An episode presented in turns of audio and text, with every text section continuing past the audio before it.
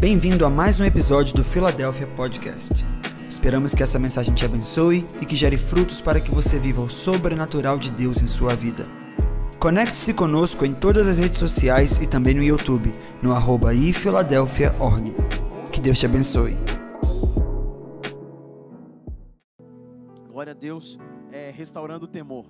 Então eu quero construir uma ideia com você hoje aqui e desconstruir algumas outras coisas. Porque nós partimos do ponto que Deus é um pai que nos ama incondicionalmente. Amém ou não amém? Amém ou não amém? Só que temos um equívoco muito grande quando entendemos que Deus é um pai que nos ama incondicionalmente, achamos que não teremos consequência mediante os nossos atos. E perdemos a reverência com o nosso Deus. Perdemos a reverência com o Senhor. E sabe, eu estava estudando um pouco a palavra de Deus e a Bíblia, ela fala é, que somos filhos de Deus por volta de, nos evangelhos, 120, 140 vezes. Mas ela fala que Deus é o nosso Senhor por mais de 200 vezes. O que, que eu quero dizer com você? Tudo bem, eu sou filho de Deus, Ele é o meu Pai, mas Jesus é o meu Senhor. Então eu só consigo desenvolver uma paternidade saudável com Deus Pai se eu entendo que Jesus é o meu dono, meu Senhor. Quando eu entendo que Deus é o meu Pai, mas não entendo que Jesus é o meu Senhor, eu me torno um filho mimado. Quantos pais nós temos aqui? Levanta a mão, irmãos. Se você já parou para perceber que muitas vezes seu filho não tem noção do preço que você paga nas coisas? Sim? Estão aqui comigo? Amém ou não amém? Ele, ele simplesmente acha que é um, um depósito ininterrupto de refrigerante, de farinha láctea, de sei lá, de biscoito, de. Esses dias Caleb já estava no terceiro pão com presunto na mesa. Olhei para ele e falei: Senhor, já está na hora de arranjar um estágio. Ele falou: Não, pai, é puberdade. Eu falei: É, menor aprendiz, eu vou colocar você. Mas é, não tem uma noção do preço que o pai pagou para o filho ter. Consegue entender o que eu estou falando? E eu não estou dizendo que nós temos que castigar os nossos filhos por isso, eles não é, têm culpa de nascer no ambiente que nasceram. Glória a Deus. Cada pai, cada geração quer dar o melhor para os filhos, tudo bem. Só que nesse contexto de paternidade de Deus, quando entendemos que Deus é o nosso pai e não entendemos que Jesus é o nosso Senhor, nos tornamos filhos mimados sem entender o sacrifício dele por nós. E aí não queremos responder ao senhorio de Jesus. E aí entra um outro paralelo. Um paralelo que eu traço com vocês, dentro dessa ideia, é a diferença entre graça, misericórdia e temor. Tá ok? O que, que eu falei? Graça, misericórdia e temor. Tá? Eu estou construindo a ideia para você entender onde eu quero chegar. Tá? O que é misericórdia?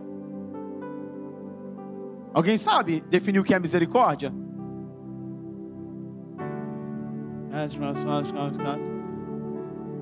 Hã? É, a palavra original, né, é miserus cardio, né, tra na tradução original, mas traduzindo para nós aqui numa linguagem clara, misericórdia, exemplo, tá? Você lembra, lembra quando você era criança que você aprontava? Lembra? Misericórdia. e o seu pai falava assim, ó, você aprontou, e seu pai falou: "Chegar em casa a gente conversa".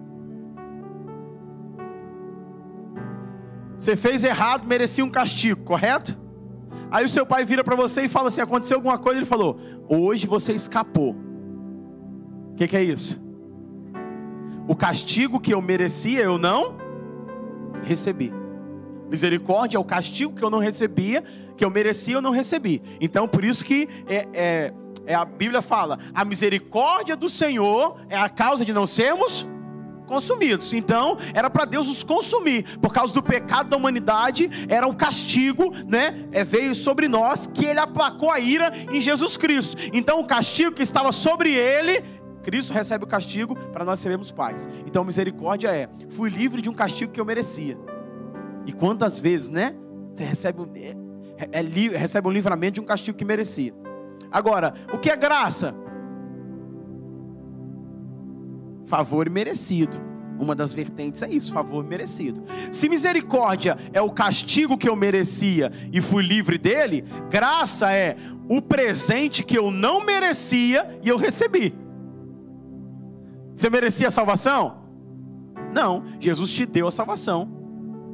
Pela graça sois salvos, mediante a fé. Isso não vem de vós, é dom de Deus. Ou seja, é um presente de Deus. Eu não merecia salvação, o Senhor me deu salvação.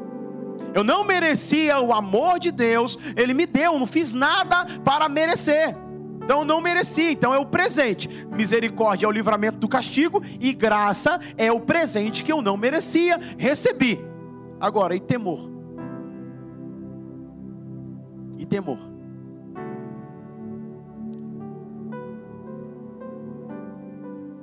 Quero fazer você pensar um pouco antes da gente entrar de fato dentro da pregação. Temor, e é sobre isso que a gente vai pregar.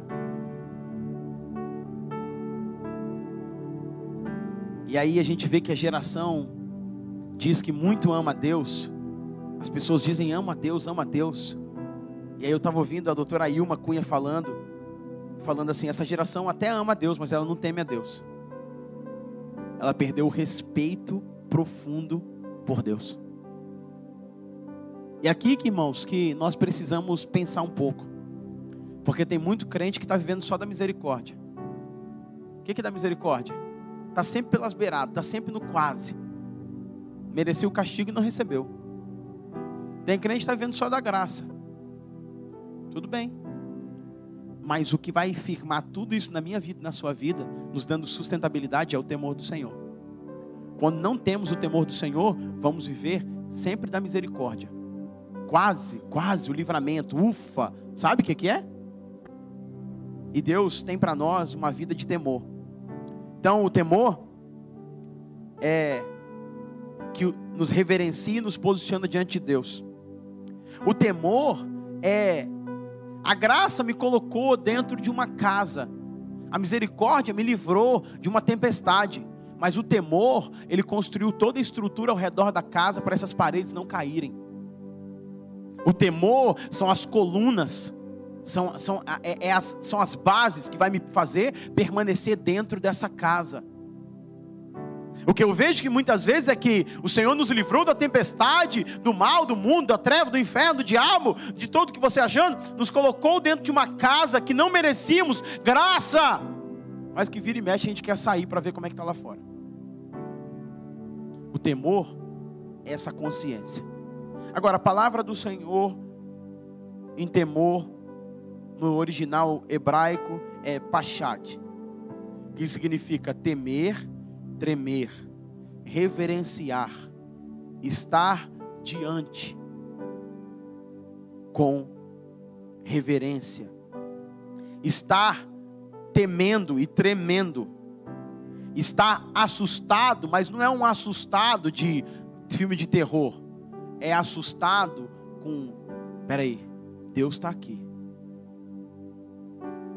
É uma, um respeito profundo. Não quero que você associe o temor com o medo, o medo que te deixa de fazer, impede de fazer as coisas, o medo que te trava, que te paralisa. O temor não está conectado a isso, mas esse assombro é: meu Deus, Deus está aqui. E muitas vezes perdemos essa consciência. Então, Olha o que eh, eu vou te dar um pouco de referência bíblica agora, tá? É, Juízes capítulo 21, 25. Diz assim: Naqueles dias não havia rei em toda a terra de Israel, e cada pessoa fazia o que lhe parecia direito. Juízes 21, 25. Naqueles dias não havia rei em Israel e cada um fazia o que? Está diferente de hoje? Está diferente de hoje? Não. Por quê? Porque aquele dia, naqueles dias que não tinha rei, não tinha uma figura de autoridade, cada um fazia o que queria. E o que, o que vai contra o temor? O que vai contra o temor é cada um faz o que quer, como quer, na perspectiva que quer, do jeito que acha que tem que ser feito. E é um texto que está muito conectado com a realidade de hoje, está lá em Isaías capítulo 5, versículo 20, que diz assim: Ai dos que ao mal chamam de bem e o bem chamam de mal. dos que dizem que as trevas são luz e as luzes são trevas. Do que, do que fazem, Isaías 5:20. Dos que fazem do amargo doce e do doce amargo.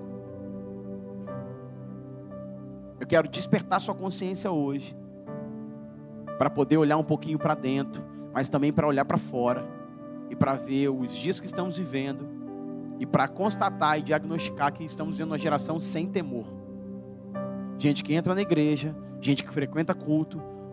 Eu brinco e falo sempre aqui, gente que toma ceia e bota hashtag gratidão. São as mesmas pessoas que estão dizendo que o mal é bom, que o bom é mal. Então, está tendo uma inversão de valores muito forte e que tem muito crente que não percebeu. Por quê? Porque falta temor. E é, é interessante você lembrar que as pessoas acham que por é, andar na graça, Deus sempre perdoa, Deus sempre é bom, Deus sempre vai me aceitar, Deus sempre vai fazer tudo. Eu posso fazer aqui que depois eu peço perdão. Presta atenção: a graça é como um cartão de crédito. Você passa e na hora que você passa, você acha que não está gastando dinheiro. Quantos passam cartão de crédito e muitas vezes acham que não que não estão tá, gastando dinheiro, não tem a sensação de gastar dinheiro? E quantos também ficam assustados quando a fatura chega e fala: Eu não comprei isso, eu não comprei isso, eu não comprei isso, isso aqui não foi eu, liga, foi. Mas na verdade você comprou. A graça é como um cartão de crédito. Na hora você acha que não tem consequência nenhuma, mas depois a fatura vai direto no seu endereço. A fatura não chega no endereço do outro. A fatura chega no seu endereço. Então, as pessoas estão olhando o lado de o Deus só que é pai, mas esqueceram que Jesus também é Senhor, pastor Henrique. Ele é pai e ama, mas tem um Jesus que é Senhor. Então, quando nós entendemos isso aqui, nós entendemos um pouco mais do que é temor do Senhor. Provérbios 15, 16. Diz assim: Melhor é, um, é o pouco, havendo o temor do Senhor, do que grande tesouro onde há inquietação. O, o temor, o temor nos traz contentamento. O temor cessa a ganância do nosso coração. Provérbios 15, 33. O temor do Senhor é a instrução da sabedoria, e a humildade precede a honra. O temor do Senhor é o princípio da sabedoria, é a instrução da sabedoria, e a humildade precede a honra. Provérbios 16, 6. Pela misericórdia e pela verdade se espia a culpa. Lembra que eu falei aqui? Da misericórdia, da graça e do temor? Então, pela misericórdia e pela verdade, o que, que você recebe? Perdão se espia a culpa, você recebe perdão. E pelo temor do Senhor, os homens evitam o mal. Então a misericórdia te livra do castigo, mas o temor te livra de entrar na, na treta de novo. O temor evita o mal. Muitos estão acostumados com a misericórdia e querem viver vida de misericórdia. Mas Deus está falando: tudo bem, a misericórdia e a verdade, você vai ser livre da sua culpa. Só que o temor do Senhor vai te evitar o caminho do mal.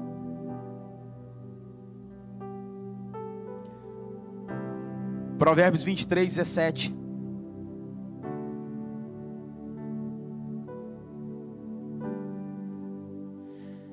Não tenha o teu coração inveja dos pecadores, antes, no temor do Senhor, perseverarás qual dia? Hoje? Só no domingo à noite?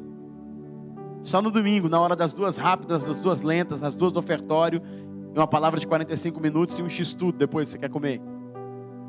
É? Não. Não. Então o temor é todo dia. Quando você está aqui, quando você lidar com seus negócios, na sua vida, na sua casa, na sua família, na internet. Provérbios 28, 14.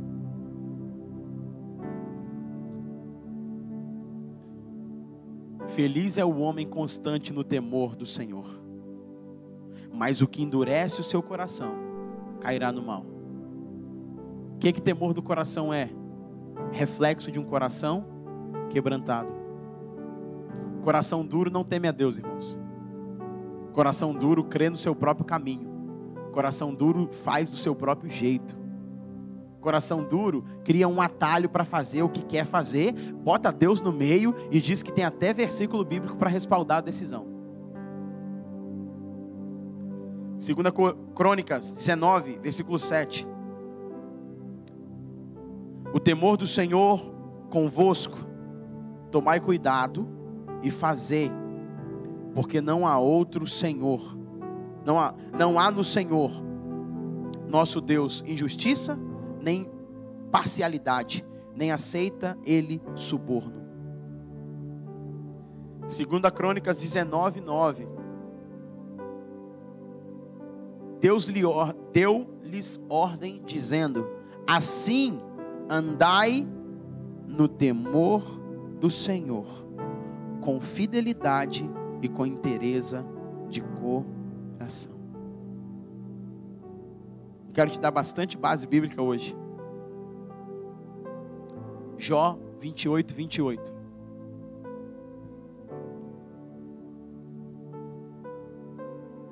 Disse então ao homem: No temor do Senhor está a sabedoria, e evitar o mal é ter entendimento. Você está percebendo que diversos versículos aqui estão conectando temor a Deus com decisões de escolher entre o mal e entre o bem? Está percebendo aqui que o temor do Senhor está ligado à, à justiça, está ligado a procedimento, está ligado a uma vida não só dentro das quatro paredes da igreja? Salmo 34, versículo 11.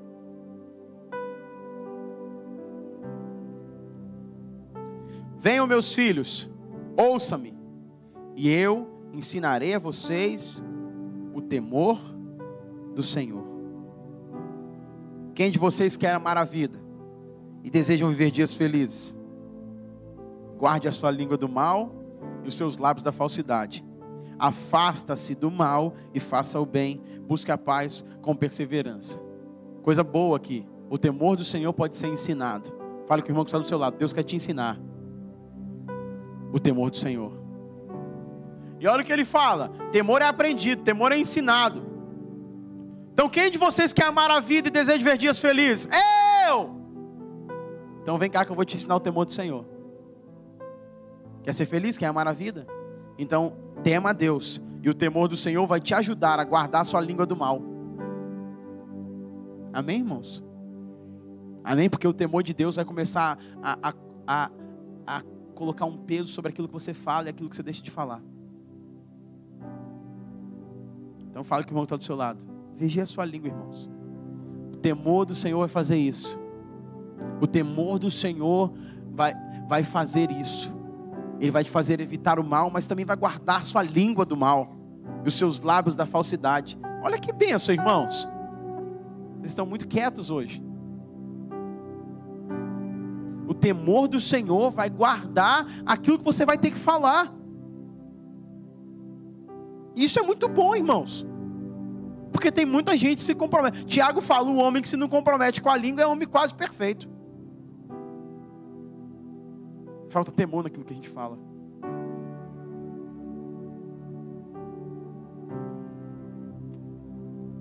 Provérbios 14, versículo 27. Diz assim: o temor do Senhor é fonte de vida e afasta das armadilhas da morte. Mais uma vez falando que o temor do Senhor, ele gera o que em mim? Vida. E me evita das armadilhas da morte. Quantos estão caindo em armadilhas porque falta temor? Provérbios capítulo 1, versículo 7. O temor do Senhor é o princípio do saber, mas os loucos desprezam a sabedoria e o ensino. Outro aspecto do temor de Deus: o temor de Deus me dá sabedoria, mas os loucos, o que são os loucos aqui? Aqueles que estão embriagados nos seus próprios prazeres. O temor de Deus me deixa sóbrio para decidir. O temor de Deus me deixa apto a não ser levado pelos meus próprios prazeres. Provérbios 9, 10.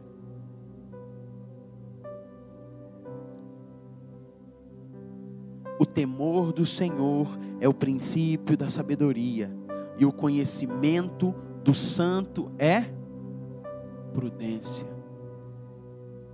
O temor de Deus me dá o quê? Prudência.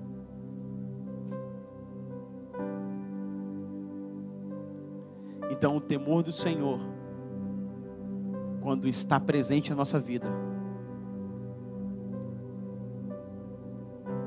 Ele vai dirigir nossos passos. Sabe o que eu tenho orado a Deus, irmãos, esses dias? E perguntado a Deus, falado com Deus? E uma coisa está no meu coração: é assim, não é porque eu posso fazer que eu devo fazer. O temor do Senhor, Ele vai calcular os meus passos, para onde eu vou, como eu vou, sabe? Pastor, mas isso é doideira. Não, não, não. Eu vou explicar para você aqui que é, é o princípio de estar vivendo diante da face de Deus. Senhor, eu compro, vendo, invisto aqui, invisto ali, faço essa negociação, entro nesse, nessa parceria, entro nesse relacionamento, sento à mesa, abro meu coração. Pro... O temor do Senhor faz isso. Ele livra a minha boca, ele livra o meu, meu coração. Mas muitas vezes, quando não temos é, é, a perspectiva do temor, fazemos tudo e queremos botar Deus no final, irmãos. Entramos, fazemos, dá errado, fala, Senhor, entra aqui agora. Que? Clamando por misericórdia, quando Deus já nos deu uma perspectiva de temor. Tem gente que está clamando, Senhor, misericórdia. Deus falou: se você tivesse temido ao meu nome, você não estaria clamando por misericórdia agora. Faz sentido o que eu estou falando, irmãos? que, que Deus quer restaurar em nós esse temor. De entender que a nossa vida pertence a Ele. E que não é que eu posso fazer, eu vou sair fazendo.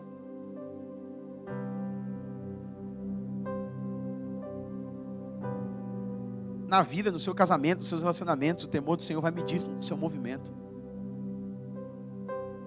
Sabe, na igreja de Azusa, 1906, Los Angeles, Califórnia, o avivamento de Azusa. Depois, se você não conhece, digita lá no Google Avivamento de Azusa. Era tão, era tão poderoso que Deus fazia naquele lugar. Era um as pessoas estavam no culto orando. E eles não sabiam quem ia pregar no dia. Mas se alguém levantasse para falar alguma coisa e não fosse impelido por Deus, eles choravam se arrependendo, porque naquele lugar havia o temor. Quando eles oravam, a história conta que o céu, o teto da, do galpão, ficava vermelho como fogo. E as pessoas eram curadas de diversas enfermidades. Porque havia no coração deles temor. Eclesiastes 12, 13 diz assim: De tudo que se tem ouvido, a suma é: teme a Deus e guarde seus mandamentos, porque isso é o dever de todo homem. Não é a possibilidade, não é a indicação, não é, ai, ah, você é crente, talvez, não, é o dever de todo homem temer a Deus e guardar os seus mandamentos.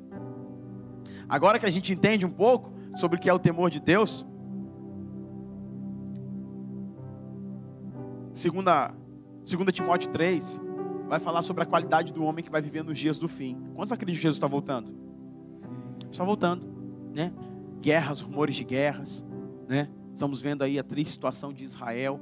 Estamos orando, clamando todos os dias aqui na, oração nós temos orado por Israel, temos clamado a Deus. E os irmãos, pastor, Jesus está voltando. Irmão, Jesus está voltando. Então ajeita a tua vida. Então nós estamos clamando, orando para que Deus traga paz sobre Israel. Mas quando percebemos isso, percebemos como o tipo de gente que habita sobre a terra hoje está é, se cumprindo naquilo que o apóstolo Paulo falou para Timóteo, né? Nos dias irão homens gananciosos, assim. Aquele texto todo está em 2, Coríntios, 2 é, Timóteo capítulo 3. E você vê gente ali, você vê as atrocidades que estão acontecendo ali, e gente apoiando, apoiando os ataques do Hamas, gente que se diz crente fazendo isso. Fala, pastor, misericórdia. Misericórdia, mas falta o quê? Falta o quê, irmãos? Temor ao Senhor. Nós postamos essa semana, ore por Israel. Aí uma pessoa falou, por que não orar também pelo Palestina? E não, irmão, estou orando por todo mundo, mas estamos orando por Israel, pela paz de Israel. Porque se tiver paz em Israel, vai estar tudo em paz. Foi Israel que começou a guerra. Mas para você perceber como o coração das pessoas está virado, porque falta temor. Aí Paulo falou: nos últimos dias você vai ver, olha, gente, pessoas com a mente, ele fala assim, bota o texto para mim, por favor, 2 Timóteo 3. Fala assim, gente que ele fala todas as características do povo que está habitando na terra nesses dias, é, soberbos, os últimos dias, pode passar. Tempos difíceis, homens egoístas, pode passar. Ingratos, arrogantes, desafeiçoados, caluniadores, vai falar de várias coisas.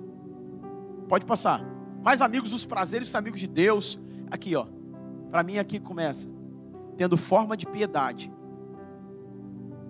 negando o poder que, que ele está dizendo? Esses homens que ele está falando são homens só da sociedade ou são homens que estão dentro da igreja? Tem forma de piedade. O que é a forma de piedade? Roupa de crente, Bíblia de crente, aparência de crente, Instagram de crente, postagem de crente, aparência de piedade, mas nega o poder. Por que, irmãos? Porque numa geração, sociedade que se perde o temor, pode tudo. Então, por que eu estou pregando isso hoje para vocês? Para que eu e você não entremos num lugar de aparência de piedade. Para que eu e você não temos uma mente cauterizada. E o que é a mente cauterizada? que é aparência de piedade? É o status quo. É mais o crente que está aqui presente no domingo do que ele está vivendo na casa dele, na, na, vizinhança dele, na rotina dele, no trabalho dele. No... É mais isso, é aparência, tem aparência, mas não transforma a vida de ninguém. Não prega para ninguém, não ora por ninguém, passa na vida dos outros, não deixa diferença nenhuma. Se passou um crente ou não crente, é a mesma coisa está acostumado, está tão influenciado pela bolha é, é, social do, da, da cultura, que ele fala assim: não, aqui é trabalho, que não posso falar de religião. Está tão envolvido pelo fermento de Herodes, que ele fechou a boca para o evangelho. Tem aparência de piedade.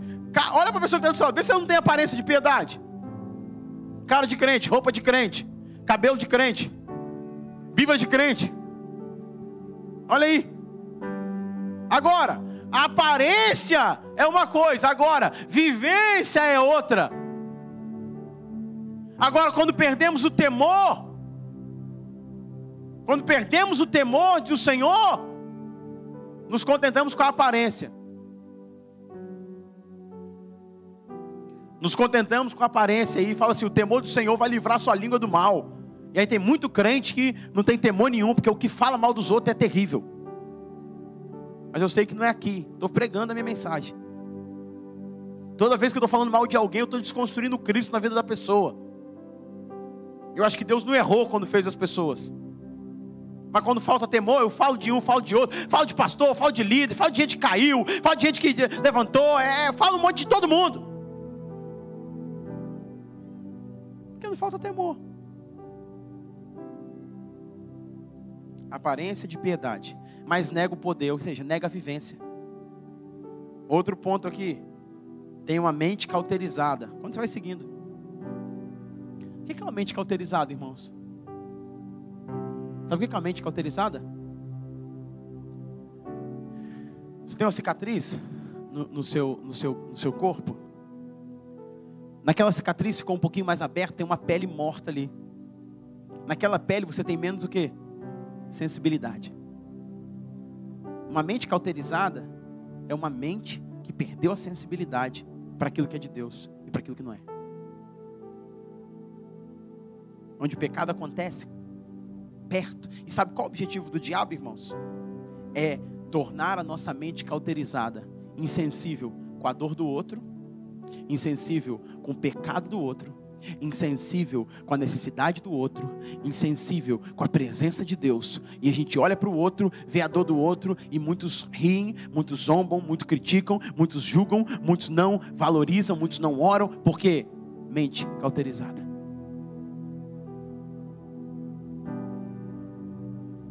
Mente cauterizada é aquilo que era abominável se tornou normal. E sabe o que essa agenda progressista quer fazer com as nossas crianças? Quer tornar normal o pecado. Quer tornar normal a ideologia de gênero. Quer tornar normal que o menino é João, mas quer ser chamado de Maria. E ele chega em casa: Ah, meu amigo é João, mas se chama Maria. Para ele se acostumar com isso. Porque tem muito crente que me ouve, que está aqui acostumado já com o pecado na vida do outro. Já não é motivo de oração, já não é motivo de intercessão, não é motivo de confronto, não é motivo de, de, de oração, é motivo já de concordar. Ah, é, ele escolheu a vida dele, é isso mesmo, né? Cada um escolhe sua vida, gente. Ninguém tem que mandar na vida de ninguém, não. O que é a mente cauterizada? Abraão chorou por uma cidade, irmãos.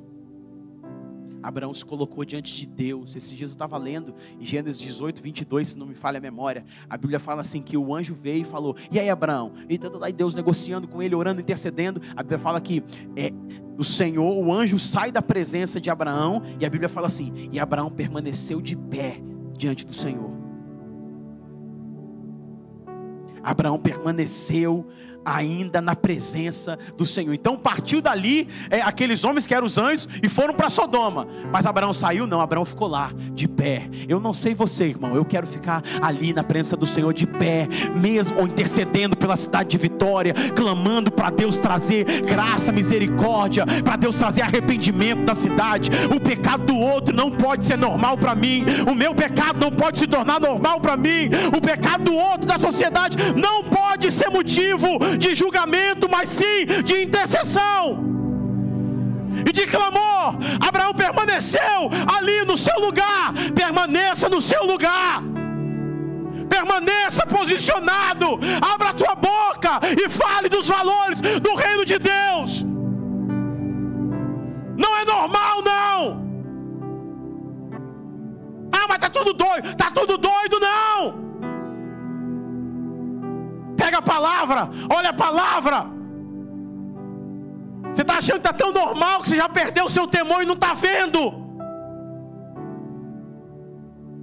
Está perdendo o seu temor e não está não tá percebendo, está ficando insensível. Não chora mais pelo pecado da cidade, não chora mais pelo pecado da nação não chora mais pelo pecado da geração, não chora mais pelos seus pecados. Estamos aqui em 40 dias de oração, irmãos. E tem gente que pode vir e não vem. Por quê? Porque é mais uma reunião. Estamos perdendo a sensibilidade, irmãos. A mente está ficando cauterizada. E é a pior coisa para um crente quando a mente fica cauterizada. Porque ele já provou de tudo, ele já sabe de tudo, ele já provou do mover, mas não vive hoje.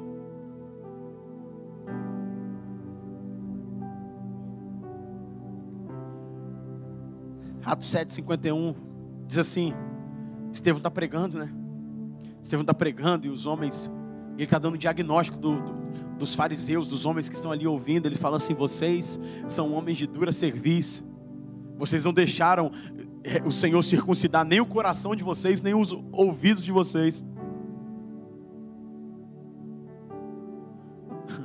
Irmãos, ouvidos que não foram circuncidados, ouve qualquer coisa, senta em qualquer roda, ouve de qualquer pessoa, ri de qualquer piada. E aí sabe o que, que acontece? O progressismo está tão grande que fala, sabe o que? Você é religioso, pastor. Você é religioso. Você está pegando pesado demais. Não é assim. Não é assim. Por quê? Porque já se tornou comum. Já se tornou prática. De ser o crente que não transforma lugar nenhum. De ser o crente que entra e sai e fica lá. de ser o crente que era para receber a palavra e tá com a vida pior do que quem está seguindo, está andando junto.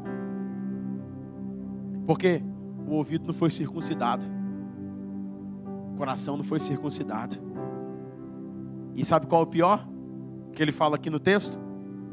Vós, o que, que ele fala? Para mim que é o pior. Vós sempre resistis ao Espírito. Resistindo. Deus quer fazer algo na minha vida e eu estou resistindo. Não vou falar da sua vida, não vou falar da minha vida. O Espírito Santo está me direcionando para algo e eu estou resistindo. É aquela voz que a gente fica assim, ai, será que é? Será que não é? Ai, uma vozinha. A vozinha quando fala, é promessa, eu recebo. A vozinha quando fala, dá alguma coisa, não, né? Sai Satanás. É a mesma voz. Que às vezes a gente resiste. Vai lá e pede perdão, irmão. Eu não fiz nada, Senhor. Vai lá e comunica aquela palavra. Mas agora, você vai receber a promessa. Seu nome vai ser exaltado. Ai, que bênção, Senhor. Resistindo ao Espírito.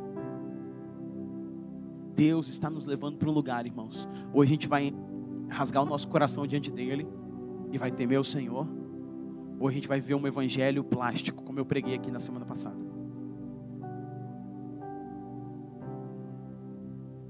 E o que, é que isso está resultando, irmãos? Está resultando em algo que as pessoas estão chamando aí tolerância religiosa. Tem que tolerar. Presta atenção. Se adaptar é importante para pregar a mensagem do Evangelho, não negociando os princípios, mas não perder a essência. O que eu estou vendo é que tem muita gente perdendo a essência com o discurso de se adaptar. O que eu estou vendo é que muita gente já não tem mais influência porque se adaptou tanto, se adaptou tanto, se adaptou tanto que está igual. Vocês estão comigo, irmãos? Amém ou não amém? Fala um amém de vez em quando para dar uma empolgada no pregador.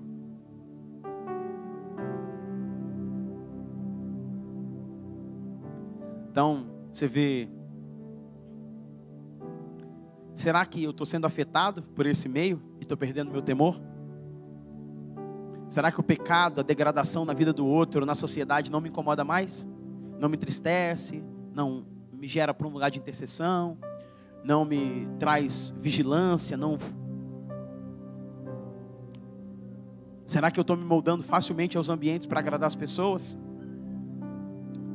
Será que a minha vida com Deus está crescendo sempre? Eu tenho tido experiências frescas com o Senhor? Ou eu me tornei um crente com a mente cauterizada?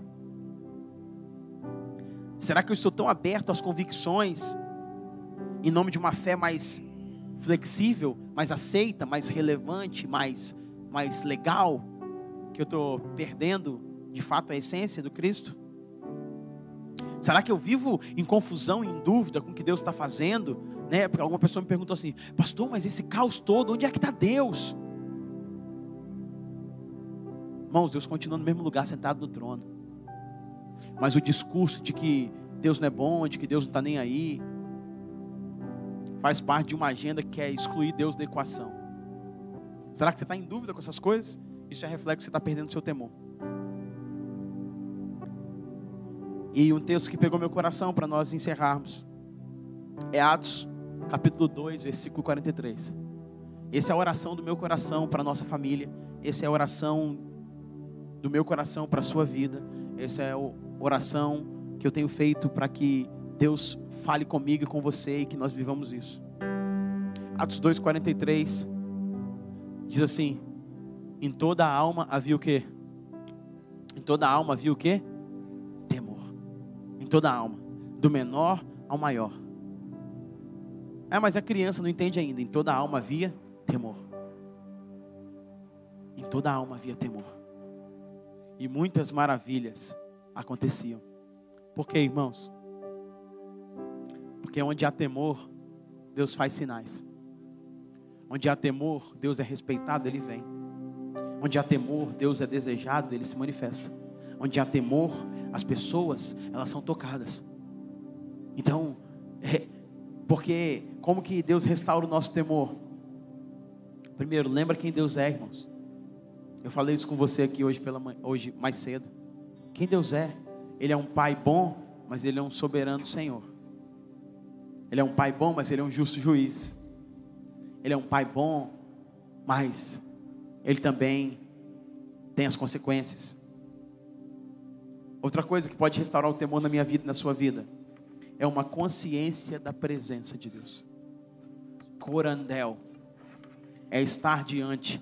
Essa expressão corandel foi, foi no século XVI, os reformadores trouxeram essa expressão, porque corandel do latim é estar perante, é estar diante, estar com a face diante do Senhor, estar vivendo diante do Senhor. Tudo que eu estou fazendo, eu estou diante do Senhor. Tudo que eu estou fazendo, eu estou diante dele. Tudo, eu estou nos meus grupos de WhatsApp, eu estou corandel, eu estou diante do Senhor. Eu estou relacionando com as pessoas corandel, eu estou diante do Senhor. Eu tenho uma consciência que Deus não está preso ao templo, Deus está indo comigo. Eu estou no Uber, corandel, eu estou diante do Senhor. Eu estou no, na minha casa com os meus filhos, corandel, eu estou diante do Senhor. Eu estou no meu trabalho fazendo meus relatórios, corandel, eu estou diante do Senhor. Sabe o que falta para a nossa geração? Ela perdeu a consciência de que Deus está em todos os lugares. Deus está aqui diante de nós.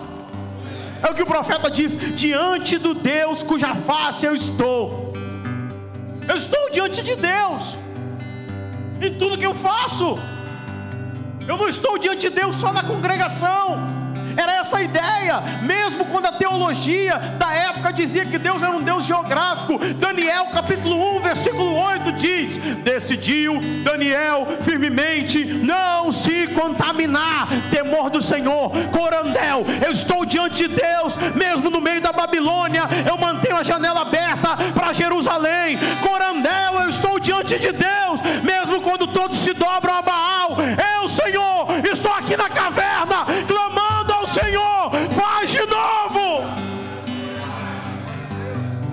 Orandel,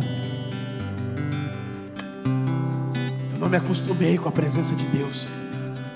É como Uzá, que cresceu com seu pai, sacerdote, viu a arca crescendo ali na sua casa e que tocou na arca porque achou que era um utensílio da sua casa, não tinha mais temor à presença de Deus. Corandel, eu estou diante de Deus. Consciência da presença.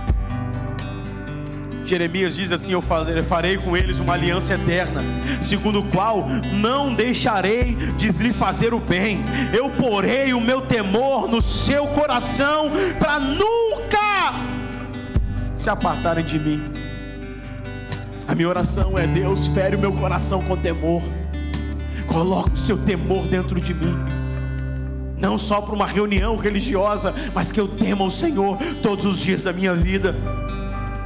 Corandel, eu estou diante do Senhor. Um respeito profundo por Deus. Uma geração que ficou tão moderna, tão moderna, tão moderna, que já não reverencia o Senhor.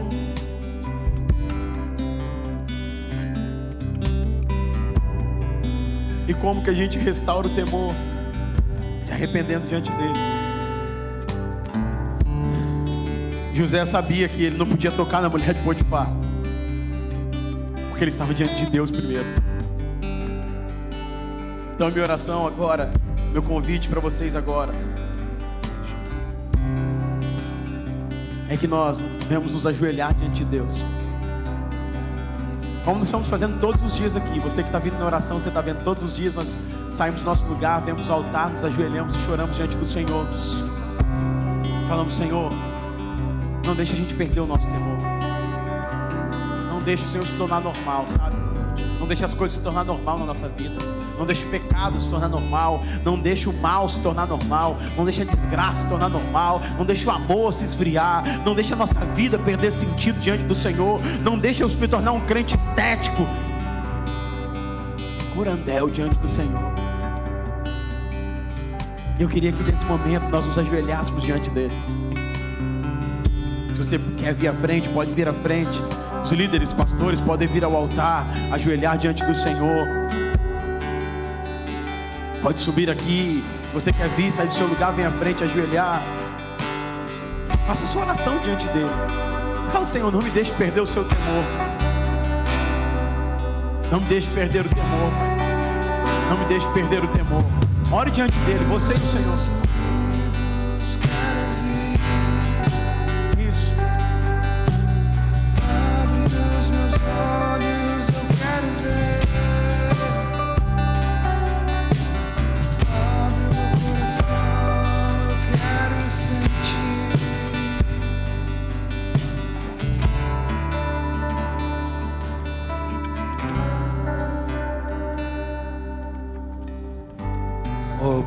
Estamos aqui, Deus, ajoelhados na tua presença, Jesus. Oh, Deus, te pedimos, Pai, restaura o temor da tua igreja, Pai. Restaura o temor em nossos corações, Pai. Deus, nós queremos te pedir perdão, Pai. Nos perdoa, Jesus. Nos perdoa, Pai. Nós estamos aqui, Pai, ajoelhados diante de Ti, Pai, abrindo o nosso coração, Pai, e te pedimos, Jesus, restaura o temor em nós, restaura o temor em nós, Pai.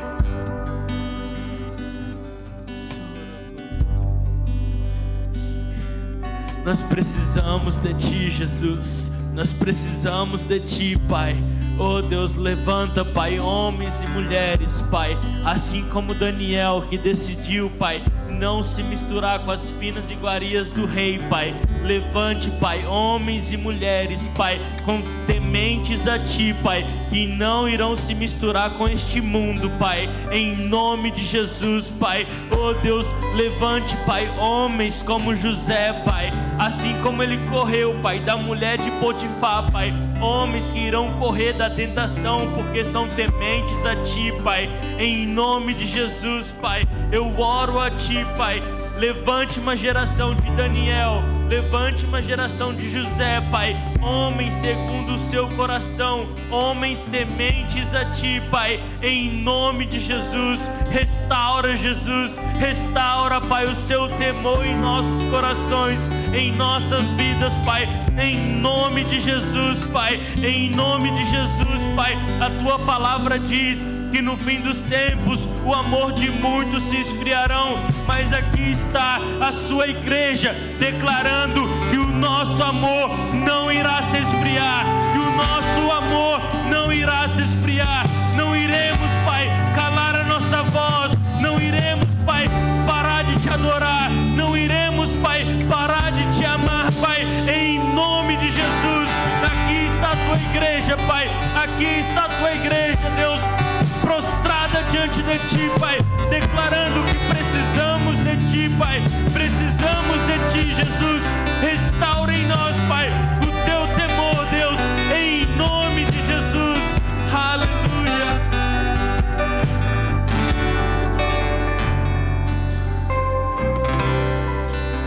Na Tua presença, Senhor, nós nos arrependemos, Pai. Na Tua presença, Pai nós consertamos o nosso altar. Limpa o nosso altar, Pai. Limpa a nossa vida, Senhor. Quantas vezes nos acostumamos com o pecado, Pai. Nos acostumamos com o pecado, Senhor. Nos acostumamos com tantas coisas, Pai. E achamos que não tem nada a ver, mas como isso fere o teu coração, como isso é, é, nos afasta de Ti, Pai. Nós estamos aqui, Pai para nos arrepender e pedir: gera em nós um temor, Pai, gera em nós um coração que teme a Ti todos os dias, Pai, gera em nós um coração como o de Noé, Pai, que temeu a Deus e por isso construiu uma arca, Pai, gera em nós um coração, Pai, que não se dobra, Pai, mas que permanece de pé. Senhor, não deixa a nossa mente cauterizar. Não deixe a nossa mente perder a sensibilidade, Pai. Não deixe o nosso coração, Pai, achar que é tudo normal. Não deixa, Pai. Devolve as lágrimas para os nossos olhos, Pai. Devolve o quebrantamento para o nosso coração, Pai. Não nos deixe achar que é mais um domingo, não nos deixe achar que é mais uma reunião, Pai. Não nos deixe achar que é mais uma situação. Não, Senhor, traz de novo, Pai, traz de novo o primeiro amor, um coração quebrantado e contrito, no qual o Senhor não resiste, um coração que te adora e ora e chora pelo aquilo que o Senhor chora, Pai. Queremos ser como Abraão, Pai, permanecer ali, Pai, na tua presença, permanecer de pé diante do Senhor, Pai. Gera em nós um coração contrito Espírito, Pai. Gera em nós, Pai, uma, uma, uma, revolta contra o pecado, Pai. Gera em nós um coração, Pai, que não se conforma a esse mundo, mas que se é transformado pela palavra de Deus, Pai. Não estamos aqui pregando, Pai, uma religiosidade. Estamos aqui nos arrependendo, pedindo: devolva o temor para a tua casa, devolva o temor, Pai, para todos que agora nos assistem, nos ouvem, Pai. Estão aqui diante do Senhor, Pai. Devolva o temor, Pai. Devolva, Pai.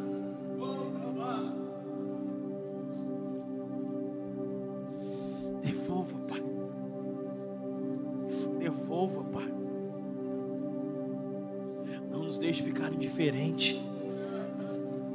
Não nos deixe ficar no modo automático, Pai. Não nos deixe ficar insensível, Pai. Nos perdoa, Pai, pela falta de temor. Nos perdoa, Pai, muitas vezes brincar de tocar na tua arca.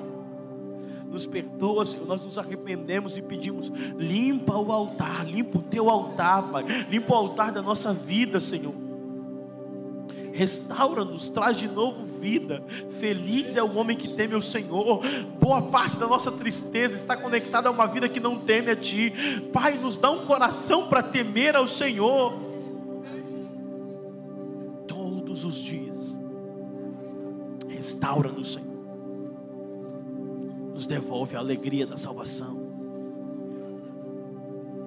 Voltamos para esse lugar, Pai. os meus ouvidos, eu quero ouvir. Abre os meus olhos, eu quero ver. Abre o meu coração, quero sentir.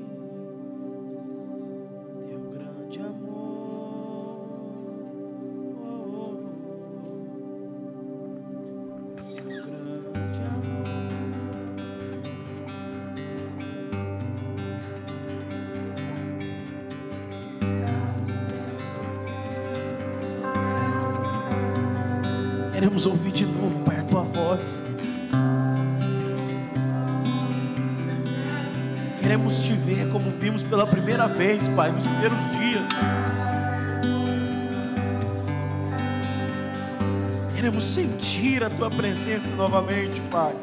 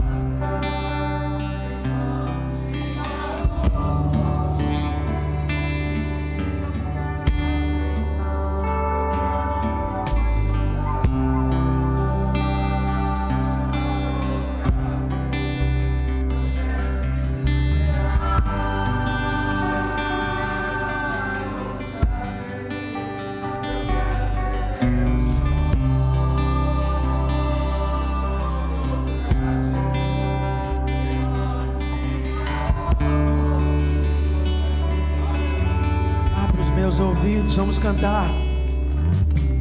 Abra os meus ouvidos, eu quero ouvir. Pede a Ele para falar com você de novo.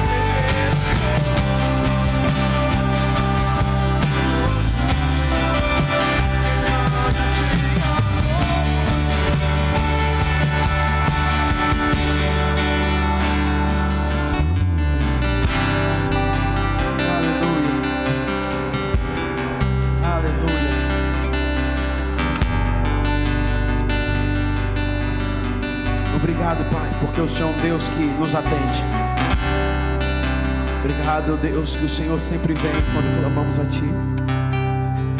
Eu oro para que nessa noite, Pai, vidas foram transformadas pelo Seu temor e a Sua igreja transformada e restaurada com temor, para temer ao Senhor por todos os dias até que o Senhor venha para resgatar a Sua igreja e a Sua noiva. Em nome de Jesus. Deus te abençoe. Vai na paz do Senhor.